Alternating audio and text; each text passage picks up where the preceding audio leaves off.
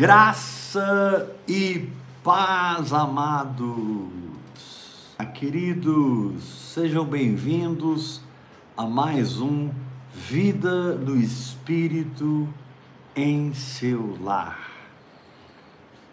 Que a ministração dessa noite fale poderosamente com o seu coração e você aprenda a possuir as coisas que o seu espírito tem a condição eterna de Deus. Sua alma tem a condição natural de Adão. Se você aprender a receber no espírito, você recebe para sempre. E essa semana nós estamos aprendendo como vencer nossa alma através da prática da nossa fé. O irmão Bernardo, ele tinha uma máxima que era assim, sobrenatural. Ele dizia: é, Você só tem de Deus o que você pratica. Ele tinha essa máxima. Você só tem de Deus o que você pratica. Como nós precisamos nos libertar do evangelho teórico, do blá blá blá evangélico. E graças a Deus que o Espírito Santo está soprando no meu ministério apostólico, pela sua misericórdia, pela sua graça. E o Espírito Santo está levantando apóstolos, profetas, mestres.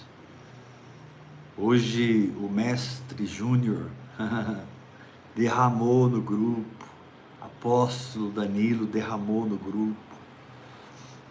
Irmãos e irmãs tão preciosos, a Débora, a Nina e tantos outros irmãos, o Alexandre, até perigoso eu ficar falando nomes aqui, porque eu posso esquecer de você que ministrou no grupo hoje de maneira poderosa. Eu sou muito grato a vocês que estão me ajudando a pastorear essa igreja de 580 e poucos membros. Essa é a minha igreja. Hoje eu não pastorei uma igreja física, eu pastorei uma igreja no espírito e as nossas conexões transcendem a alma e as ligações de alma. As nossas conexões são do Espírito. Eu espero que você venha para o grupo, não saia. Eu espero que você suporte esse avivamento que está o grupo. Ah, eu tive que dar um tempo, apóstolo, mas eu vou voltar. Volta logo preciso juntar meus filhos. Por três anos, Deus espalhou todo mundo nesse país, fora do Brasil. Na verdade, foi mais de três anos. Mas agora o Senhor está tocando uma trombeta profética para nós nos reunirmos nesse grupo Vivendo em Fé, onde é tão lindo, né? Ver a Daniela entrando e cantando em línguas, a Marinês, e tantas outras pessoas, eles simplesmente entram e começam a orar em línguas, cantar em línguas, profetizar.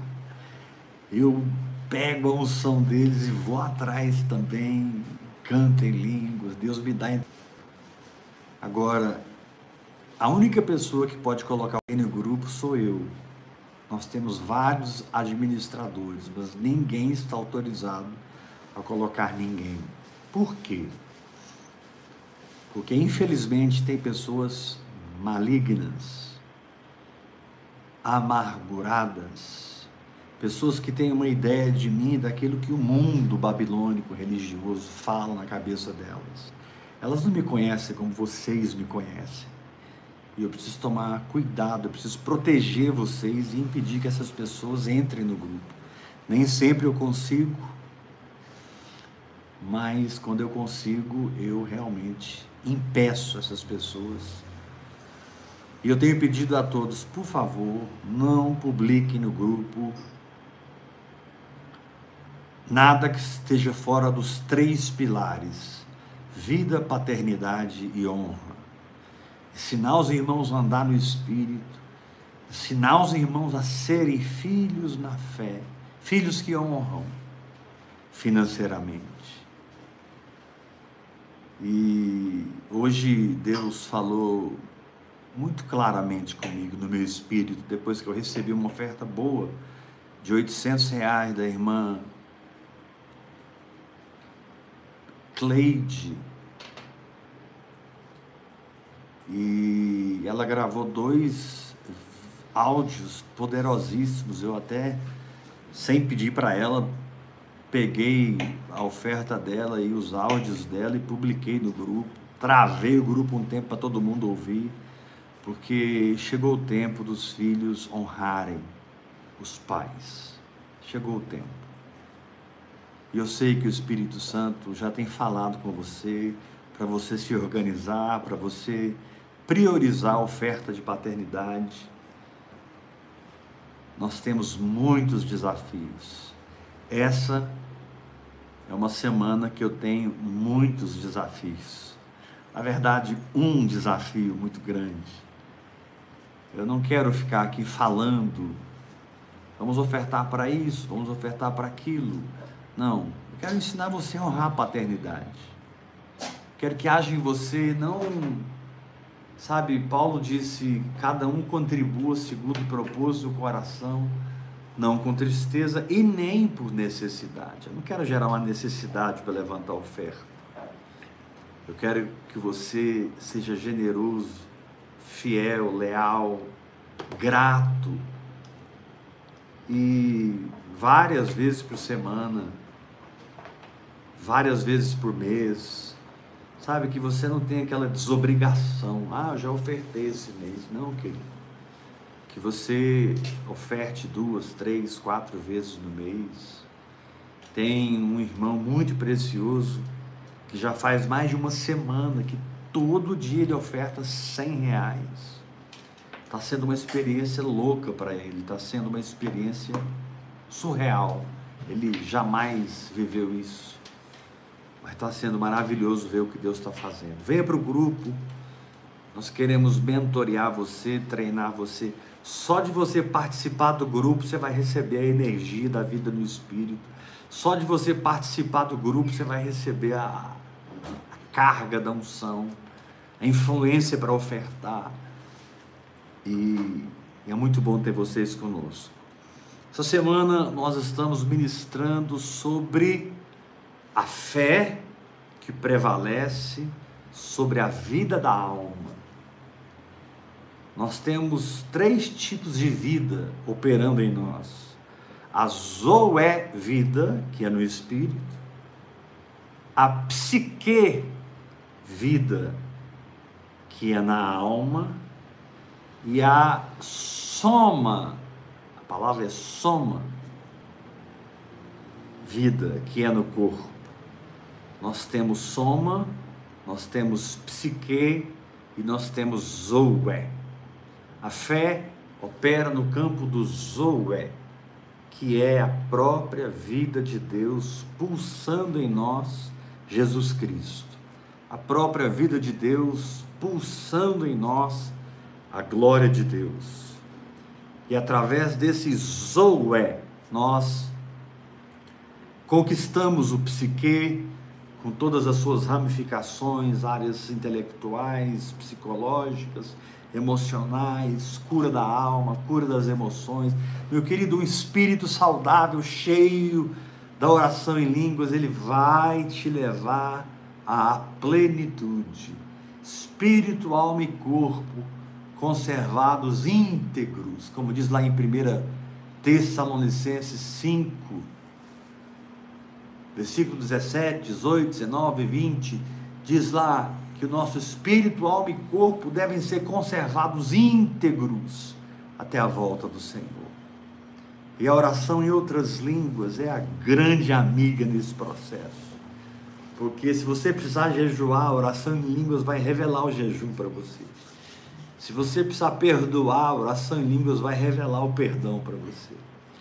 Se você precisa andar segunda milha da outra face, a oração em línguas, ela vai operar isso na sua vida. Glória a Deus. Vamos abrir a palavra de Deus no livro de Lucas. Aqueles que têm Bíblia, por favor, pegue a sua Bíblia. Eu quero dizer para vocês que eu tenho muito amor e respeito por vocês. Esse período em que eu estou ministrando aqui, eu me entrego ao espírito da profecia, para que não saia nada, não saia nada da minha alma, da minha carne, mas que jorre vida de Deus por seu espírito. E eu quero te pedir, meu irmão, para de ouvir essa salada de pregadores que você está ouvindo. Porque senão você não vai atingir nada, você não vai construir nada. Quem constrói um prédio num terreno tem uma planta para aquele terreno. É impossível duas plantas serem executadas no mesmo terreno. Por isso, você que tem sido chamado para oração em línguas, fica focado, confia em mim. Eu estou te protegendo, não estou te dominando. Você que tem aquele, aquele clamor pela palavra da fé, oração em línguas, profundidade de intimidade, Fique focado. Para que você não fique com cinco plantas na sua mão, um terreno e perdido, não sabendo o que vai fazer. E nós estamos firmes essa semana, vamos terminar hoje, vamos tomar ceia. Quem não assistiu a palavra de domingo, meu Deus, palavra de segunda, palavra de ontem, cada palavra se encaixa uma na outra. Amanhã eu tenho um podcast com uma mãe de santo, um judeu. e eu. Vai ser poderoso o podcast amanhã com a mãe de santo e o judeu. Mas vocês são livres, quinta, sexta e sábado, para ruminarem tudo que Deus falou, assimilarem as palavras. Eu sei que muitos gostam de ouvir as palavras de 10 anos atrás, 15 anos atrás isso é bom, isso é maravilhoso. Foi um tempo muito precioso. Mas o que Deus tem falado nos últimos meses, aqui, nessa sala, nessa cadeira, eu vou dizer como os goianos dizem, é para arrancar pica-pau do oco. Rapadura é doce, mas não é mole não, meu irmão. Não é mole mesmo. Glória a Deus. Abra sua Bíblia em Lucas, capítulo 9, versículo 51. Lucas 9, 51.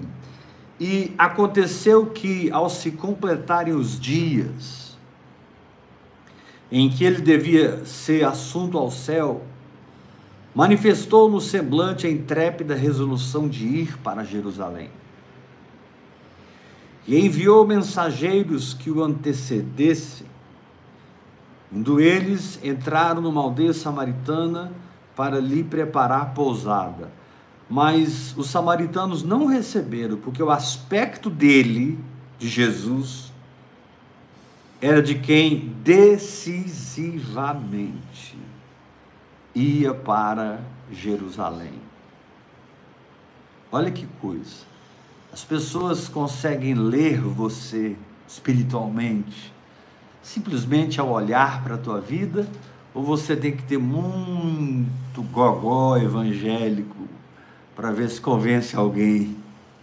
Aqui diz que os samaritanos não receberam Jesus porque o aspecto dele, verso 53, era de quem decisivamente ia para Jerusalém os samaritanos iam para o monte Gerizim, os judeus iam, iam para o monte Sião. Eles perceberam, eu não sei como, no aspecto de Jesus, a manifestação da sua consciência. Vamos falar isso daqui a pouco. Verso 54 de Lucas 9. Vendo isto, os discípulos Tiago e João perguntaram: Senhor, Queres que mandemos descer fogo do céu para os consumir? Quem apóstolo? Tiago, tudo bem, mas João, o apóstolo do amor, Sim, João, o apóstolo do amor, quis mandar fogo do céu naquela aldeia de samaritano, esturricar todo mundo. Será que João foi transformado? Meu Deus. A ponto de ser chamado apóstolo do amor. Jesus, porém, verso 55 de Lucas 9, voltando-se, os repreendeu e disse: Vocês não sabem de que espírito vocês sois, pois o filho do homem não veio para destruir as almas dos homens Filho do homem veio para salvá-las. E então seguiram para outra aldeia.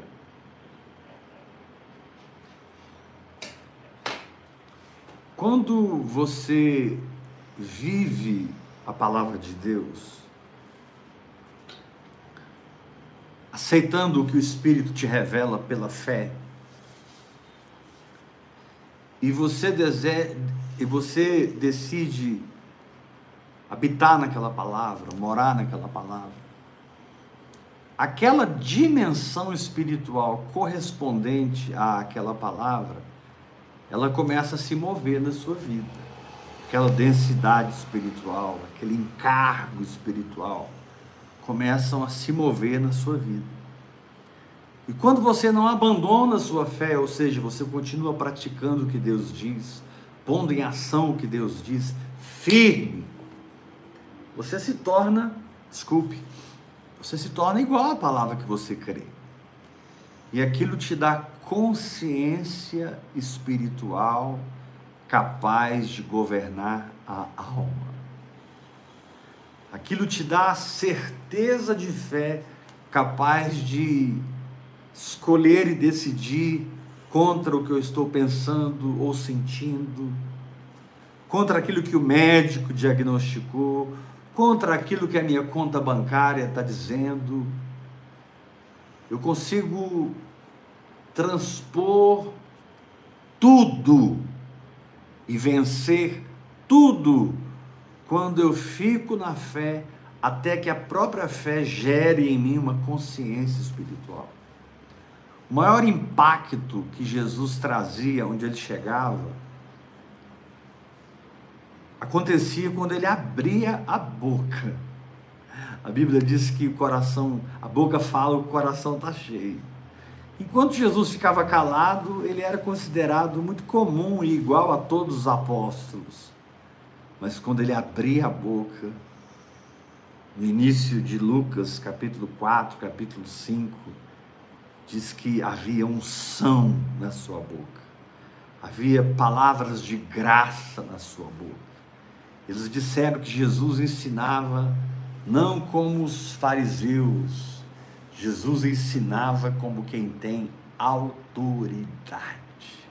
Unção, graça e autoridade fluem dos lábios daqueles que ficam na fé até que uma consciência espiritual se manifeste. Essa consciência, ela existe principalmente para você mas ela é refletida na atmosfera, no ambiente onde você chega. Não fica demônio. Jesus chegava nos lugares, os demônios gritavam. Não era por causa da presença física de Jesus, mas da atmosfera que a sua consciência da verdade produzia. Os demônios gritavam. Jesus expelia demônios, expelia demônios, curava enfermos, operava sinais, maravilhas daquele lugar do espírito que ele construiu no seu relacionamento com o Pai por 30 anos. Jesus levantou, ele construiu. Jesus é, é Deus 100%, mas ele se esvaziou completamente e foi homem 100% no desenvolvimento do seu relacionamento com o Pai. Ele foi homem 100% até entender a paternidade de Deus, até entender o Abba, até entender a, as verdades. É difícil dizer com que idade Jesus alcançou tal entendimento, com que idade Jesus alcançou tal profundidade. Se ele tinha 12 anos, 15 anos, 18 anos, 23 anos. Mas o fato é que ele só começou o seu ministério com 30 anos. Ou seja, ele ficou escondido com o Aba, escondido por Deus 30 anos, assimilando Deus, conhecendo a Deus. Você tem que parar para conhecer a Deus, irmão. Porque você vai passar por situações que o seu conhecimento do Senhor será o seu único passe livre nessa guerra e nessa batalha. Todos nós que mergulhamos na oração em línguas, todos nós que nos comprometemos com a oração em línguas, ainda que a gente comece a orar em línguas por necessidades pessoais, ainda que a gente continue orando em línguas por metas pessoais, existe um divisor de águas que a oração em línguas produzirá na nossa vida. Você vai orando em línguas, crescendo, crescendo, rompendo, atravessando seus vales, vencendo tudo. E chega uma hora que você não ora mais em línguas por aquilo que te levou a orar em línguas. Você é tão transformado segundo a consciência de Cristo, segundo a presença e o caráter de Cristo, que você sim, não para de orar em línguas Hoje a minha esposa estava ministrando fé no meu coração. A gente estava de carro, ela falou: amor, descansa, descansa. Ela chegou a dizer assim: para de orar em línguas, deixa Deus fazer, assiste Deus fazer, amor. Eu dei uma risada para ela falei: olha, se eu parar de orar em línguas, eu vou me pegar orando em línguas. e a gente riu ali naquele momento, que é verdade. Eu sou tão comprometido, tão entregue, que se eu parar de orar em línguas sem ver, eu vou me pegar falando em línguas hora após hora.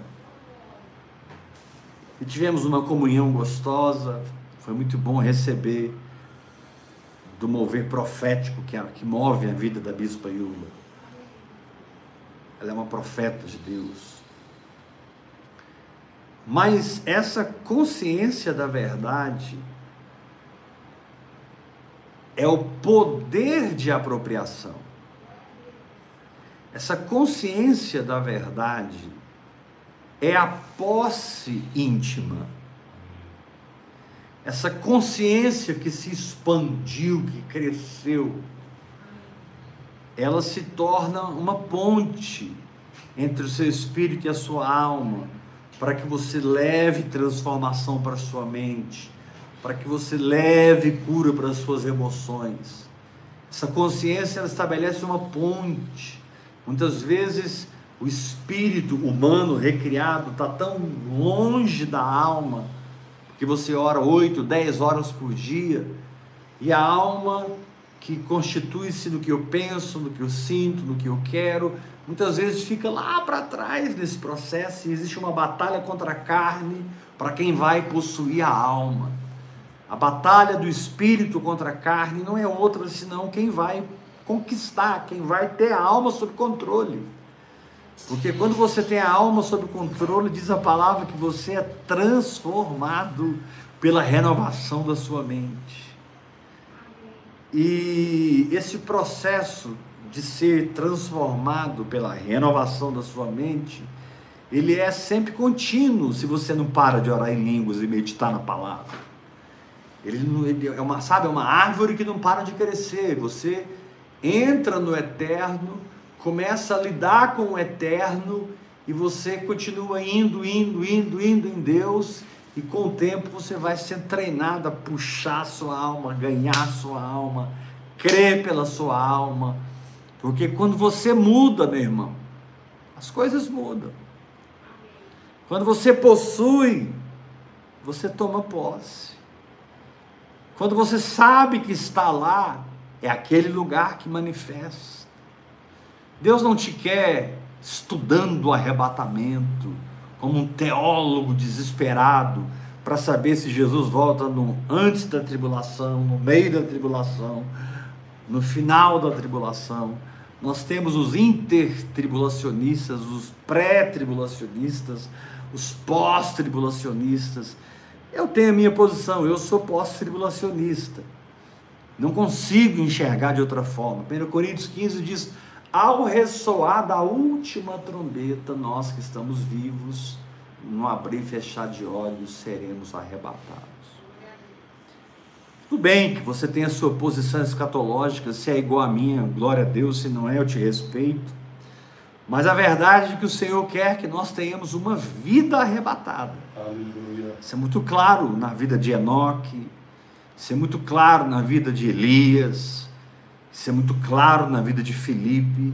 Homens que viveram na terra e tiveram uma experiência de trasladação, de arrebatamento. Viver de maneira arrebatada é o que a fé fará na sua vida. Aleluia viver de maneira arrebatada. Porque na medida que você caminha, caminha, caminha, passo a passo, tranquilo, um pouco aqui, um pouco ali, um pouco aqui, um pouco ali, você vai construindo com o Espírito Santo. Você vai orando em línguas e cooperando com o Espírito Santo. Daqui a pouco você se vê em novos lugares no Espírito. Você se pega operando em fé em níveis de fé que você antes estava totalmente intimidado, totalmente amedrontado, mas você rompeu isso e agora o seu espírito está tão ativo e liberado pelo quebrantamento da alma. A alma é o vaso que precisa ser quebrantado para liberar a vida no espírito. Quebrantamento. Uma palavra tão dita entre os cristãos, mas tão pouco entendida. Quebrantamento tem a ver com perder a vida da alma, para ganhar a vida no espírito, por seguir a Jesus e tomar a minha cruz todo dia. Quando eu tomo a minha cruz, eu estou tomando as palavras de vitória, eu estou tomando as palavras de exortação, eu estou tomando as palavras de encorajamento. A cruz não significa apenas morte, humilhação e vergonha. A cruz, acima de tudo, ela é o poder de Deus para a salvação de todo aquele que crê. Paulo fala sobre isso. Os judeus pensam que é um escândalo que aconteceu com Jesus. Os gregos pensam que é uma loucura o que aconteceu com Jesus. Mas nós que cremos sabemos que a cruz é o poder de Deus. Que a cruz é a própria sabedoria de Deus. Você vai entender Deus lá na cruz, irmão. Você vai entender que a cura, a fé, sabe, não tem verdade espiritual que não comece a ser entendida a partir da cruz de Cristo, da graça derramada copiosamente em Cristo Jesus, onde você, através da oração em línguas, vai se conectando, se conectando e manifestando, se conectando, se conectando e manifestando. E é interessante que você, por causa da cruz com a qual você está abraçado inegociavelmente, por causa da cruz que é o centro da sua pregação, por causa da cruz que é a sua inspiração, para existir, para servir a Deus, para servir as pessoas. Eu posso citar aqui textos e textos e textos e textos e textos sobre o que aconteceu no Calvário e o que está feito em você e aquilo que você já se tornou em Cristo Jesus e tudo que você pode viver por fé, experimentar por fé. Pelo Espírito Santo, sendo guiado pelo maior presente que a cruz nos deu, que foi o próprio Espírito de Deus. Mas essa vivência espiritual, note, até agora eu não falei de um culto, até agora eu não falei de um gasofilácio, até agora eu não falei de uma equipe de louvor, até agora eu não falei de uma pregação, até agora eu não falei de salinho para as crianças, culto dos jovens, trabalho para casais, trabalho para mulheres.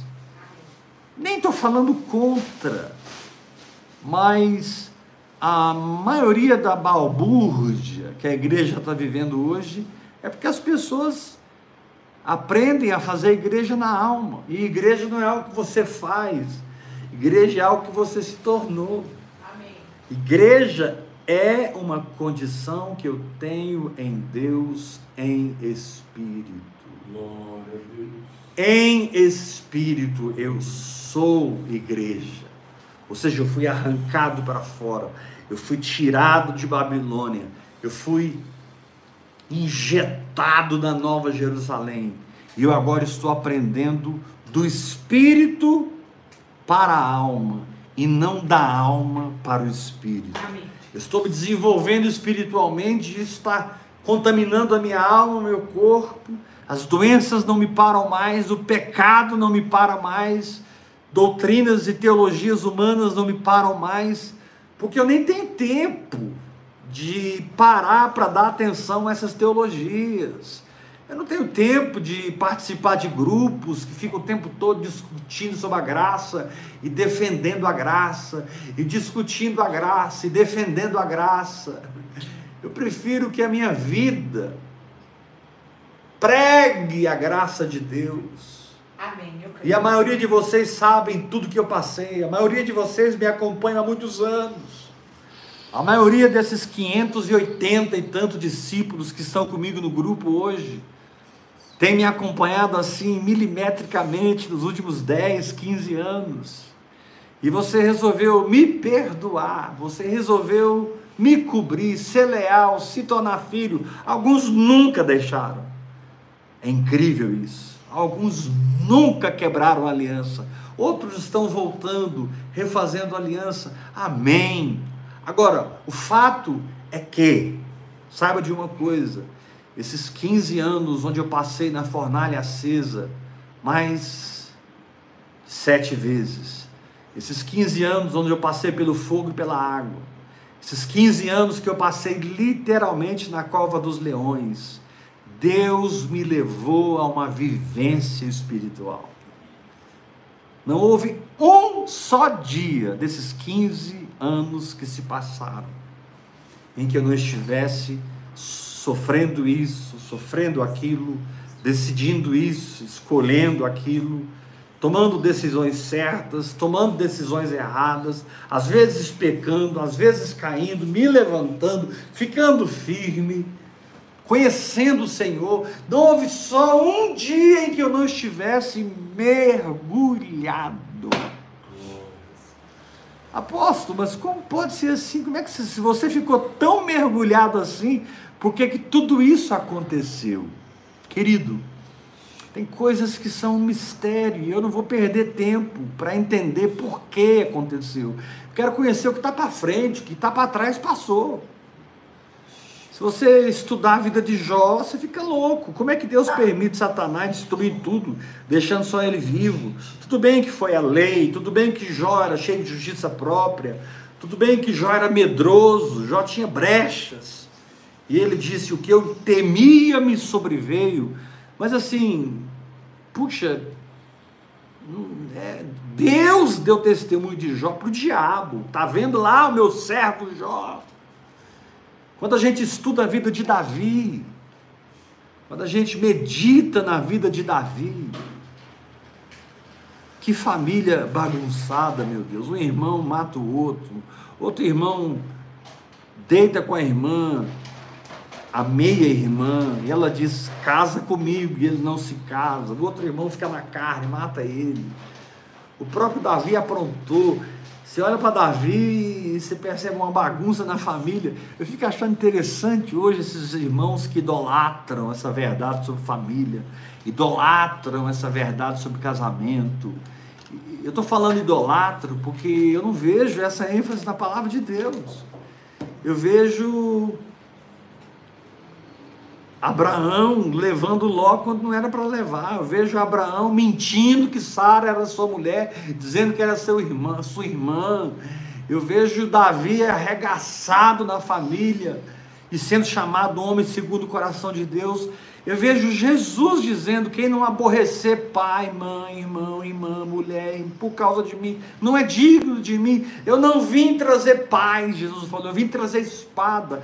Eu não sei onde eles arranjam tanta teologia, porque se você ganhar o mundo inteiro e não ganhar a sua família, isso não está na Bíblia, irmão existem promessas. Eu e a minha casa serviremos ao Senhor.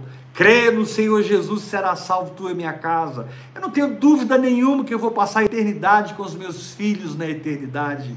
Eu vou passar com eles lá. A minha fé pegou meus filhos e eu estou vendo agora colheitas acontecerem, mudanças acontecerem, mas eu não sou um idólatra dessa teologia da família.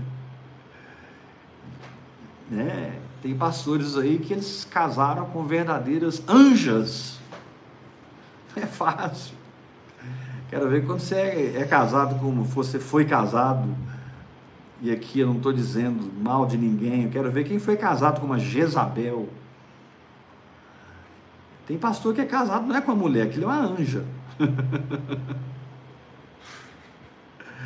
Mas o fato é que apesar de tudo que eu passei, eu pude vivenciar Deus na minha vida e conhecê-lo. E hoje, vocês que são meus filhos na fé, hoje vocês que não têm a atitude de Nicodemos, que procurou Jesus à noite de vergonha, você não tem a atitude de José de Arimateia, um homem bilionário, tinha uma frota de navios, que era discípulo de Jesus. Jesus tinha muitos discípulos importantíssimos, mas eles não se manifestavam. João disse porque eles amaram mais a glória dos homens do que a glória de Deus. Você levantar a bandeira e dizer hoje eu sou filho do apóstolo Heber Rodrigues, prepara que você vai levar pedrada, meu irmão. Mas se você tem vergonha do seu pai, você não tem condição de executar absolutamente nada no reino de Deus. Porque um dos fundamentos de uma vida vitoriosa é lealdade à sua paternidade. E Deus, desses 15 anos de fogo, de água, de deserto, de vitórias, de quedas, de acertos, passei por tudo, tudo, tudo, tudo. Quase morri várias vezes, literalmente. Tive assim, cara a cara com a morte, literalmente. E tragada foi a morte pela vitória.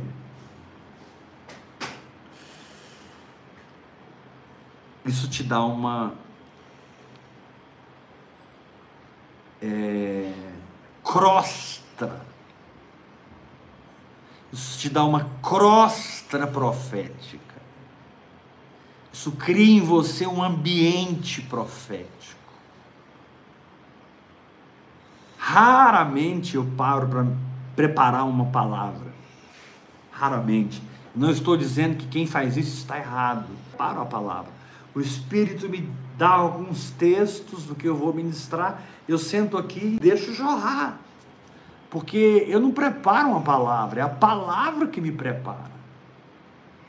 Eu não preparo um sermão, é a fé que me torna fonte que jorra, a vida da fé. Eu estou falando tudo isso para chegar a um ponto. Os samaritanos olharam para Jesus e perceberam algo pelo seu aspecto, perceberam algo pelo seu olhar, perceberam algo pela expressão do seu rosto, da sua cara. E é, era algo tão evidente, no caso que ele estava indo para Jerusalém, que eles disseram para os discípulos: não, não, não, não, não, ele não pode ficar aqui, porque o aspecto dele é de quem decisivamente. É isso que a fé faz com você. Ela te torna decidido, resolvido. Você não está mais atrás de papai e mamãe, você não está atrás mais de visão. Você achou seu pai na fé, você achou a visão, você achou a terra da sua fé, onde esse prédio que você está enxergando está sendo construído. Você para de ouvir Fulano, Beltrano, Beltrano, não é porque não pode ouvir, eles são uma bênção, mas eles são apóstolos que têm outras plantas, eles são profetas que têm outras visões. E você não quer mais uma saladeira, converseira de doutrina na sua cabeça. Chega! Eu sou filho de vida no espírito. Eu sou filho do hora após hora. Quero viver a igreja orgânica.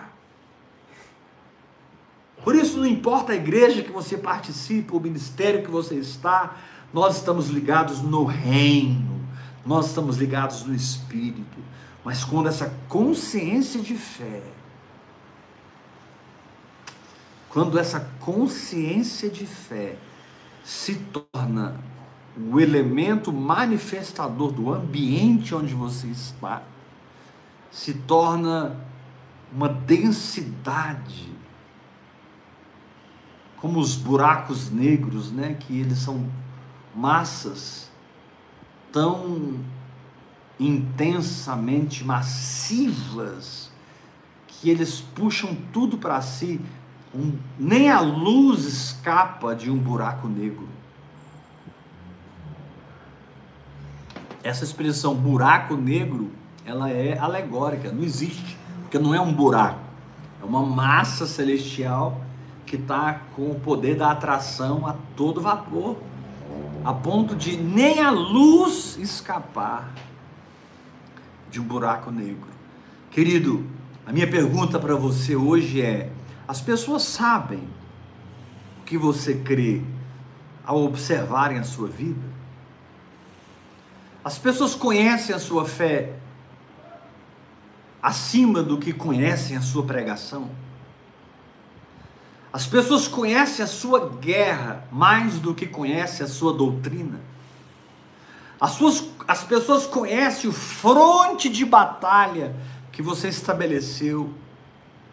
E apesar de todos os erros e acertos, você não abandonou o fronte. Você não abriu mão do fronte. Você o pau quebrou e você orando em línguas. O mundo virou de perna para o ar e você orou em línguas. Tudo e todos se levantaram contra você. Houve uma, uma vez que a mãe de Jesus, com os irmãos de Jesus, eles ficaram tão perplexos com o que estava acontecendo que Jesus, que eles pensavam entre si, ele enlouqueceu. Ele enlouqueceu, vamos lá resgatar nosso filho, pegar nosso irmão. E a casa onde Jesus estava ministrando era muito grande, e lotada de pessoas e eles não conseguiram chegar até Jesus, mas o recado chegou e disse: Sua mãe e seus irmãos estão lá fora e te chamam. E Jesus, muito sensível ao Espírito Santo, Jesus, sendo o homem que discernia tudo no Espírito, diz a Bíblia que ele apontou para os discípulos e disse: Eis aqui meu pai, minha mãe e meus irmãos. Uau! Apóstolo, mas ele desonrou a mãe dele. Não.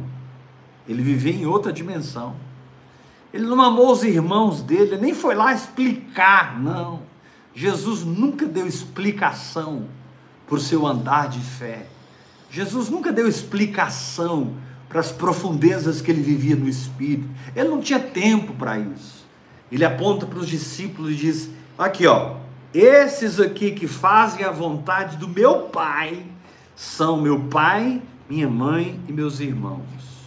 Pai é aquele que gera, mãe é aquela que concebe, irmãos, aqueles que formam a família. Eu vou repetir: o pai gera, a mãe concebe, os irmãos constituem uma família. Jesus disse: a minha família não é aquela que está lá fora não é aquele sangue natural da tribo de Judá. A minha família tem sangue celestial, tem natureza celestial. A minha família não é da terra, a minha família é do céu.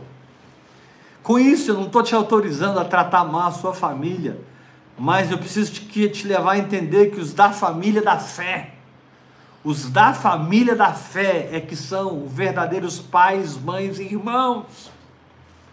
E quando você é vivenciado na fé, quando você é vivenciado na vida no espírito, a sua vida fala mais do que a sua doutrina, a sua teologia.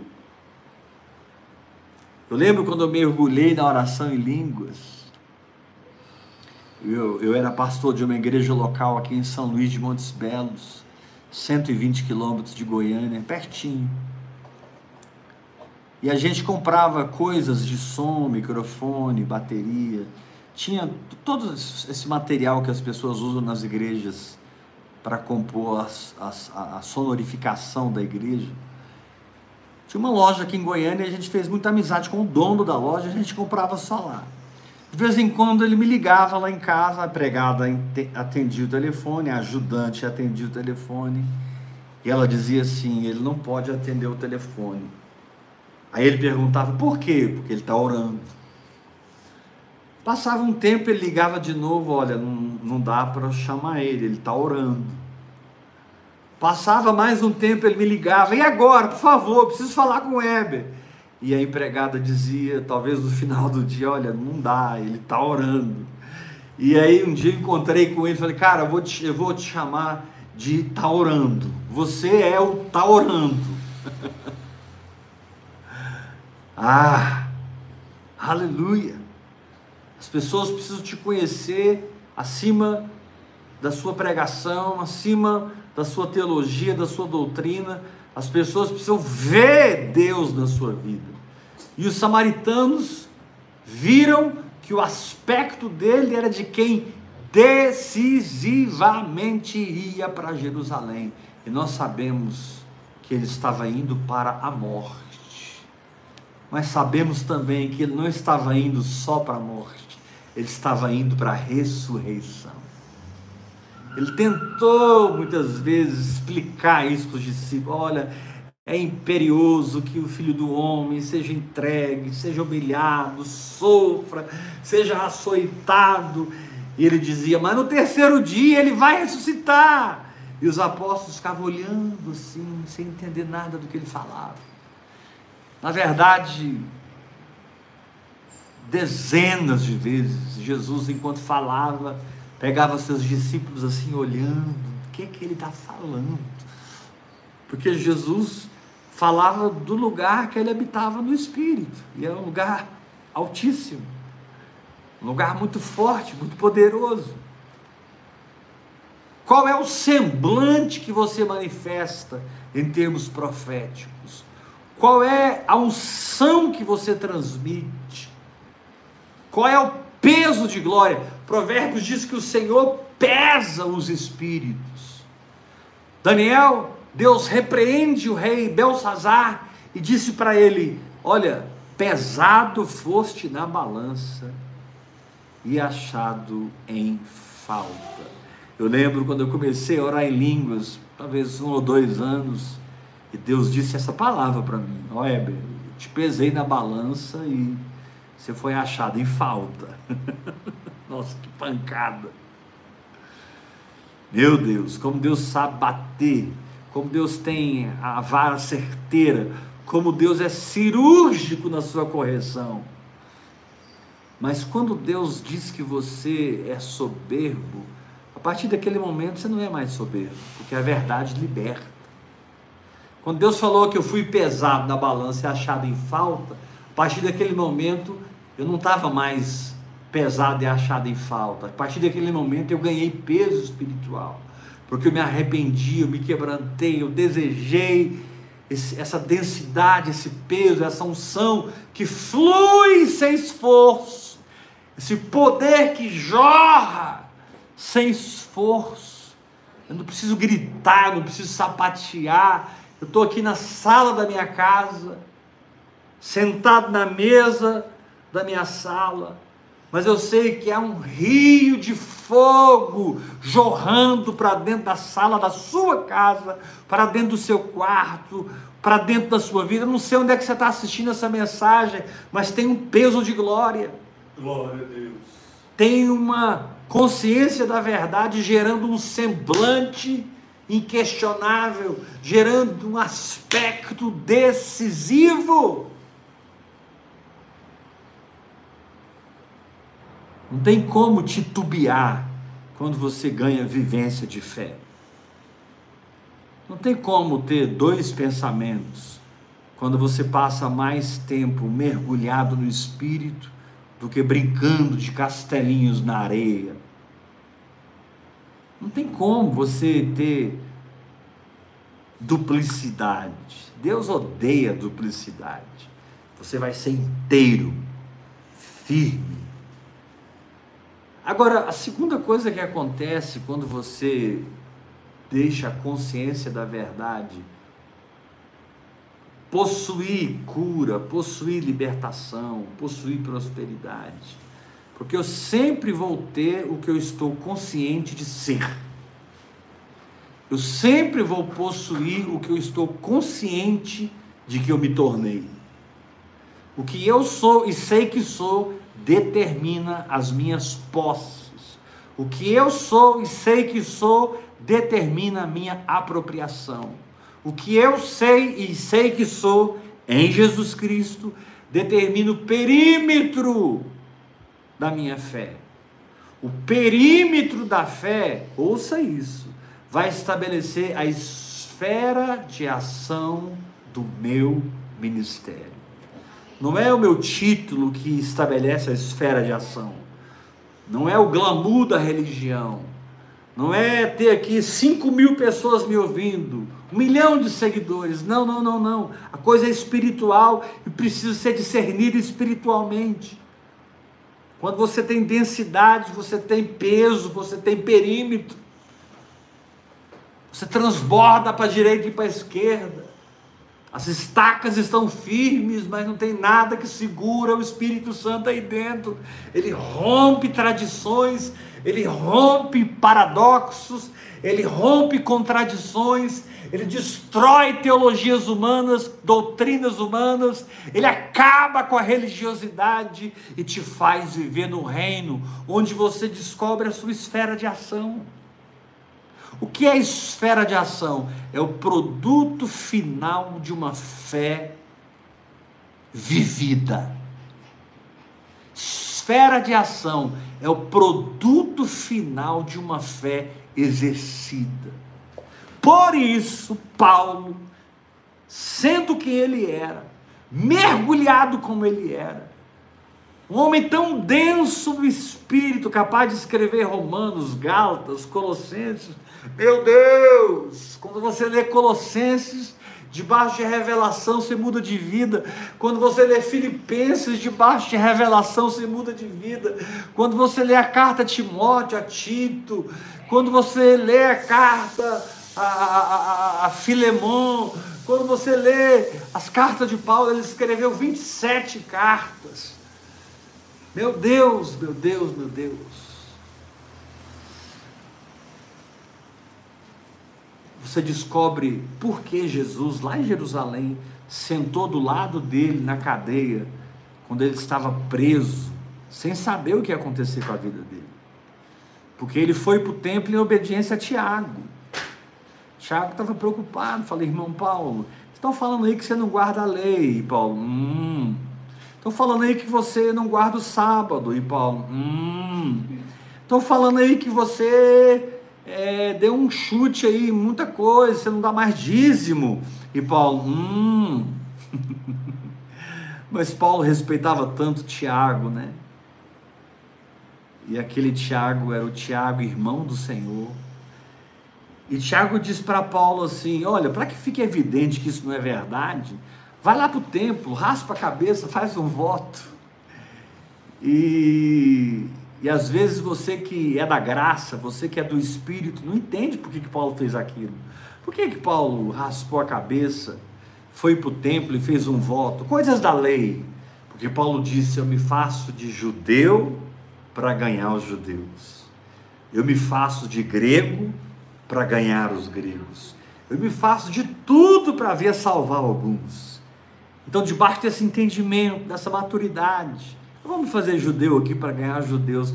Mas quando ele estava lá no templo, careca, desconhecido, alguém botou o olho nele e viu.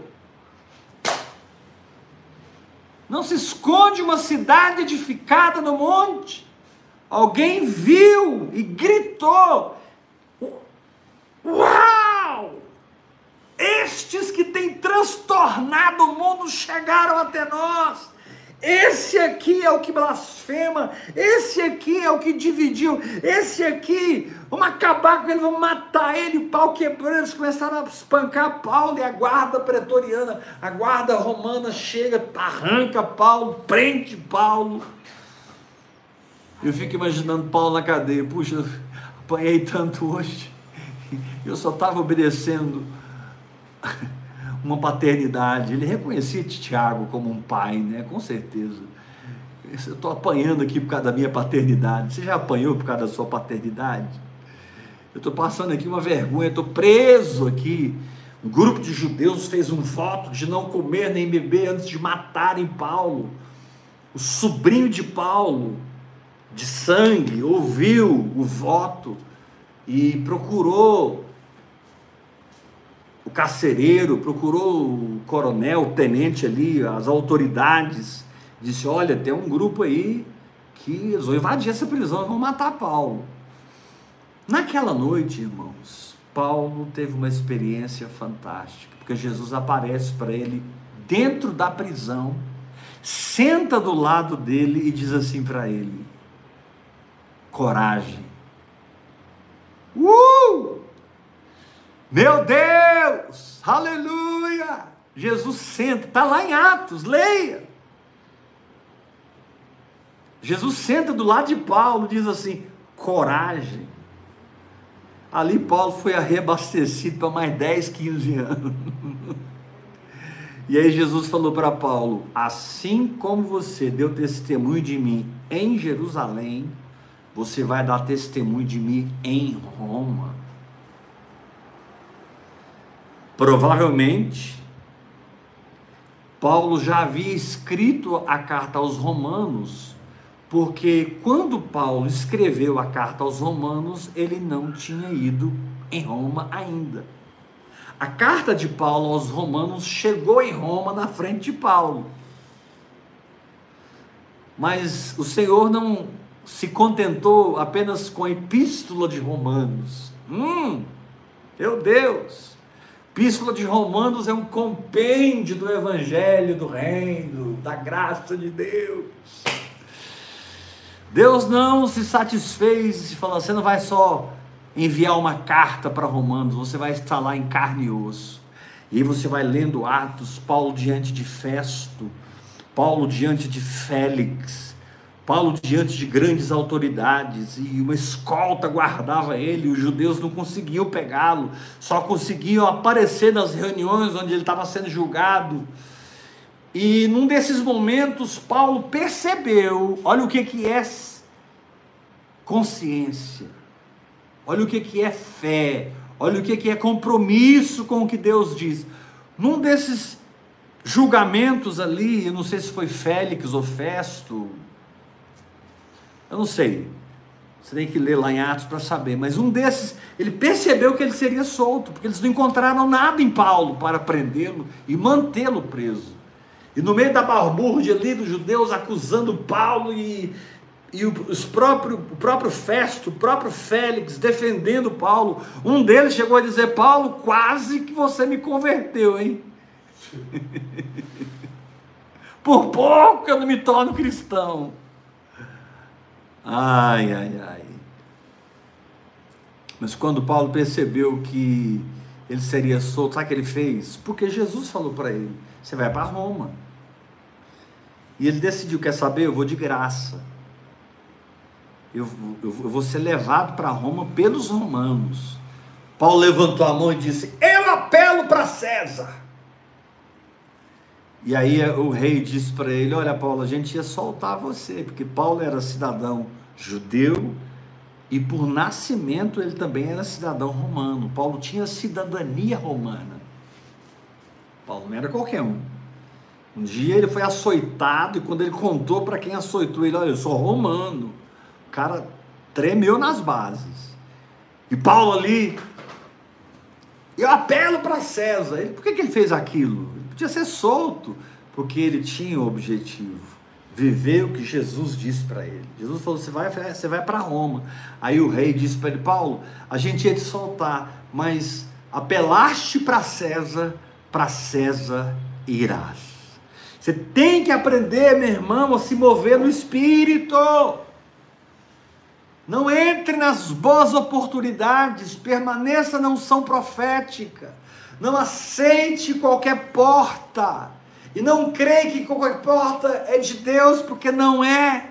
Você não é confundido com as portas que se abrem nem é confundido ou desanimado com as portas que se fecham. Você está sempre no caminho da fé, no caminho da fé, no caminho da fé, no caminho profético. Você é profético. Se as portas fecharam, e daí? Se as portas se abriram, e daí? Eu não me movo por portas abertas ou fechadas, eu me movo por aquilo que Jesus falou comigo na prisão. Jesus apareceu, sentou do lado dele e disse: Coragem, como testemunhaste de mim em Jerusalém, pregarás a meu respeito em Roma. E Paulo passou todo um processo, enfrentou um tufão, uma tempestade terrível. Antes de entrar no navio, ele avisou para o capitão: olha, vai morrer todo mundo se a gente entrar nessa viagem. Paulo conhecia as coisas do Espírito. E eles viajaram, passaram por uma tempestade terrível. Paulo entrou em intercessão, vários dias sem ver, dia nem noite, ele sofrendo, jogando as coisas fora. E, Paulo disse: Olha, fiquem tranquilos, porque o Deus a quem eu sirvo essa noite enviou um anjo. E ele disse que nós vamos perder tudo aqui, menos nas nossas vidas. Que consciência. Primeiro, apelo para César. Olha a consciência. Segundo, chega para o capitão e fala: Cara, se a gente embarcar agora, vai morrer todo mundo. Terceiro, entrou intercessão e oração, Deus mandou um anjo. Primeiro foi Jesus que veio, depois foi um anjo que visitou Paulo. E ele falou: Essa noite, no meio da tempestade, um anjo me visitou. Assim, a gente vai perder tudo, mas nossas vidas serão salvas. Isso é consciência, meu irmão.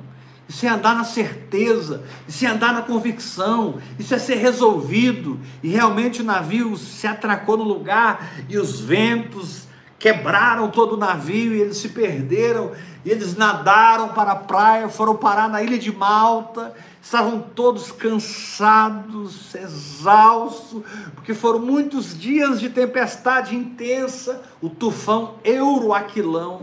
Talvez você está enfrentando o Euroaquilão, e ele está dizendo que vai acabar com o seu casamento, com a sua família, com a sua saúde, com as suas finanças. Eu quero te dizer que não vai. Jesus senta do seu lado essa noite e te diz coragem, porque quando, como você tem testemunhado de mim nas suas redes sociais, como você tem testemunhado de mim na faculdade, vou te levantar em dimensões que você nunca imaginou. Eu vou te enviar, você será uma apóstola, um apóstolo. Apóstolo, mas tem apóstola? Claro que tem.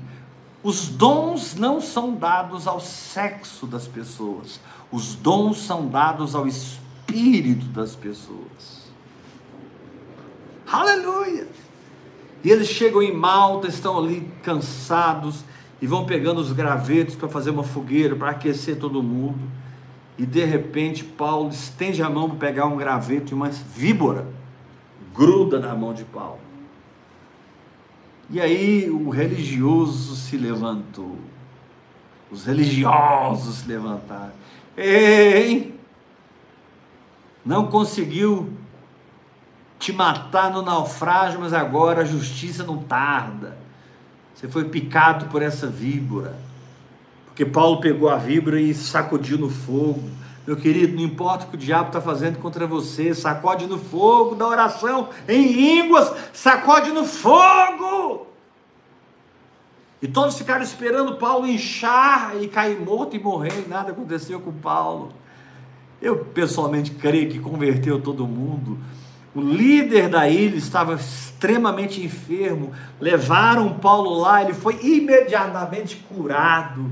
E Paulo chega em Roma como Jesus disse que ele chegaria. Querido, Deus não está brincando com você.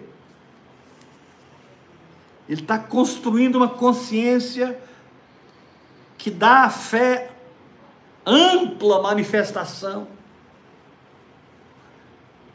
Você precisa aprender a lidar com o mundo do espírito e entender que o mundo do espírito funciona em quem crê para depois ver e não o contrário. Quem possui para depois pegar e não o contrário. Tudo que você possuir no espírito, você vai pegar com a mão. Quem tem se lhe dará, quem não tem até o que tem será tirado. Aprenda a crer primeiro, aprenda a se tornar primeiro. Chama-te de eu sou o primeiro e você verá as coisas mudarem. Você verá as coisas saírem da sua vida. E Paulo chega em Roma, aluga uma casa, e fica lá alguns anos pregando o evangelho, curando os enfermos e tendo comunhão com aqueles irmãos que já tinham recebido a sua epístola, mas agora o recebiam em carne e osso. Deus é assim, meu irmão. No começo você manda uma epístola, mas Deus vai te pôr na bênção em carne e osso. No começo você tem só uma palavra, só uma epístola, mas no final o verbo se faz carne, o verbo se faz carne e você pisa na terra da promessa. Porque Jesus falou: você vai para Roma. E Paulo chegou em Roma. O que importa no que as circunstâncias estão te dizendo, o que importa é o que Jesus te falou.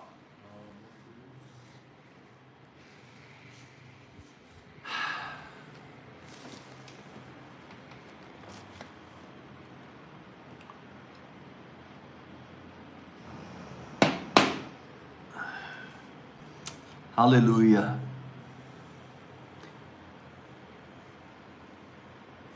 Eu tinha muita coisa para dizer ainda, porque esse texto tem muita revelação, mas eu vou parar por aqui. E eu vou parar levantando uma oferta alçada. Porque eu sei que vocês, muitos de vocês já ofertaram esse mês. E é aquele sentimento religioso, né? Me desobriguei. Não Prepare uma oferta alçada. Talvez essa noite o Espírito vai falar com você e tocar você, para que você faça uma oferta que você nunca fez na sua vida. Só que agora não você não está tomado de, de ganância, você não está tomado de barganha com Deus, você não está tomado. Sim, quem semeia colhe, isso aí é, é lei espiritual. Não é errado eu plantar e aguardar a colheita, isso é de Deus, porque a palavra diz que quem semeia pouco vai colher pouco, mas quem semear muito vai colher muito, ponto final. A colheita virá, mas Paulo diz também, cada um contribua segundo o propósito do seu coração. Como é que está o seu coração? Que tipo de oferta o seu coração propõe dentro de você? porque a gente deve dar não por tristeza e nem por necessidade, porque Deus ama quem dá com alegria. Vamos terminar esse culto online antes de tomarmos a ceia. É, ofertando ao Senhor, amém?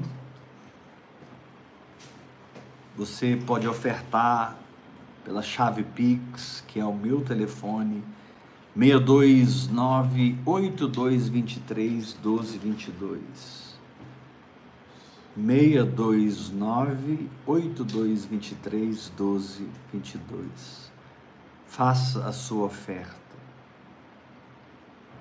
Filho, seja leal. Se diferencie dos outros. Experimente um divisor de águas na sua vida financeira.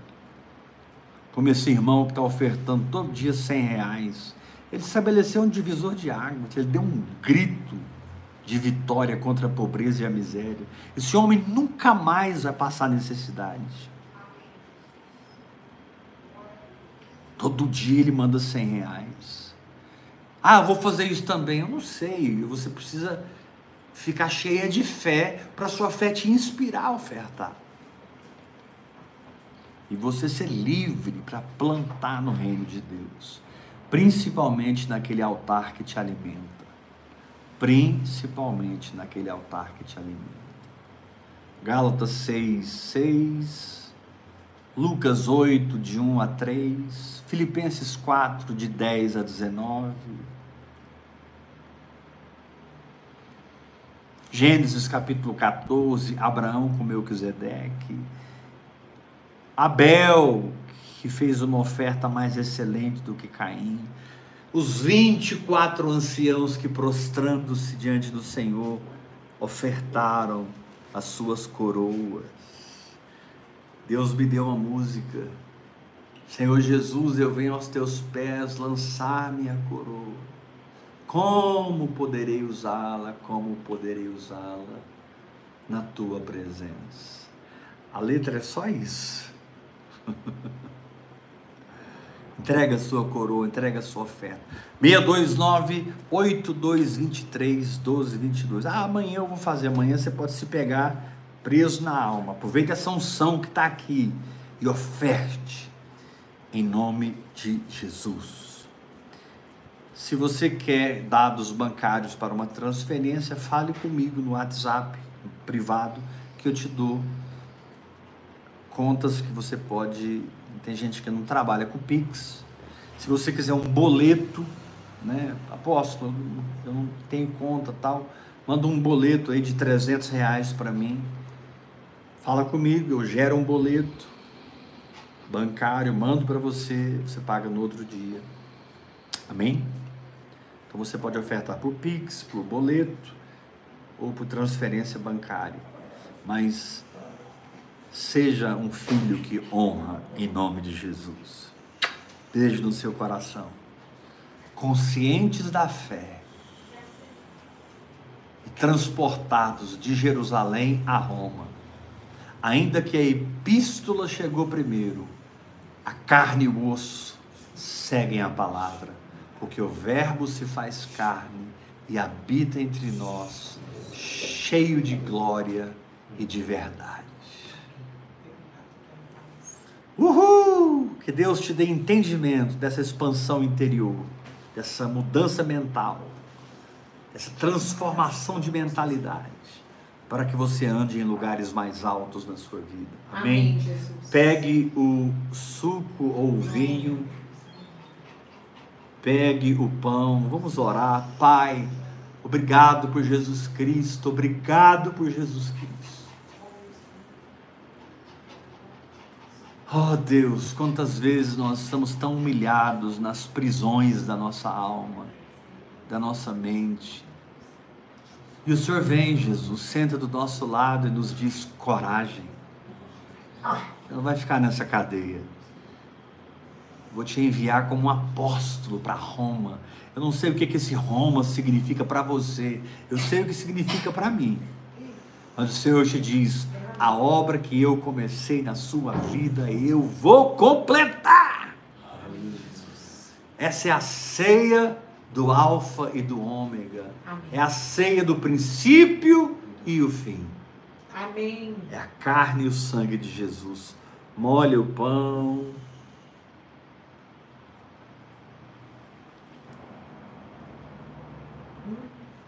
Participe conosco.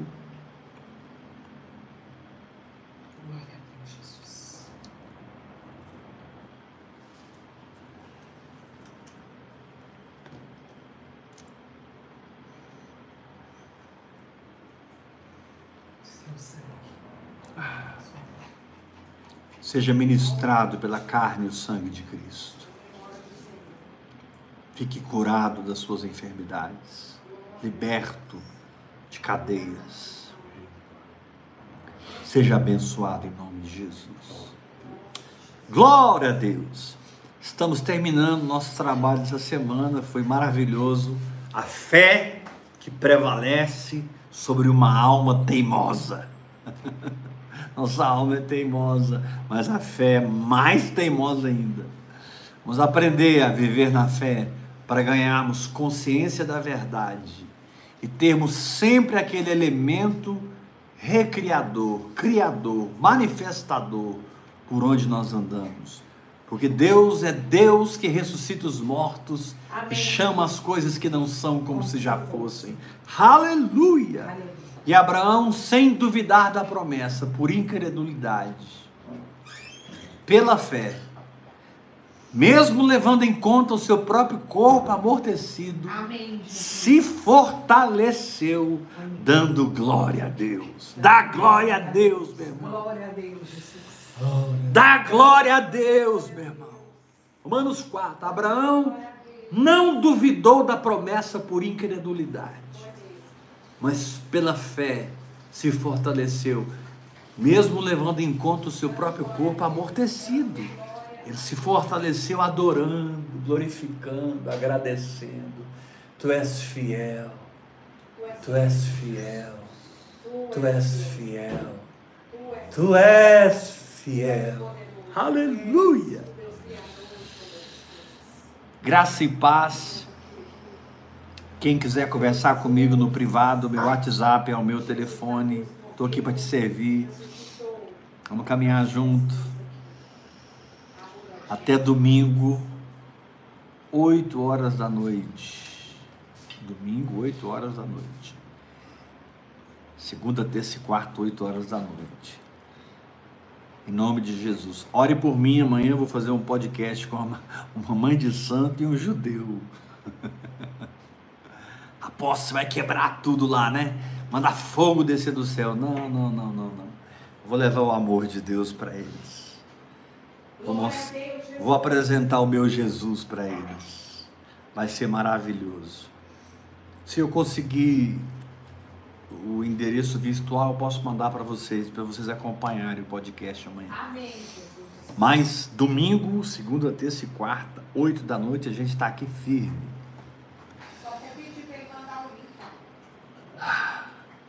tempo de viver a palavra, até que a consciência da verdade seja tão pura e cristalina que nada nos pare ou nos obstrua. Nada. Graça e paz, até domingo, 8 horas da noite. Beijo no coração.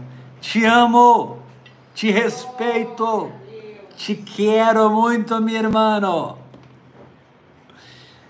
God bless you.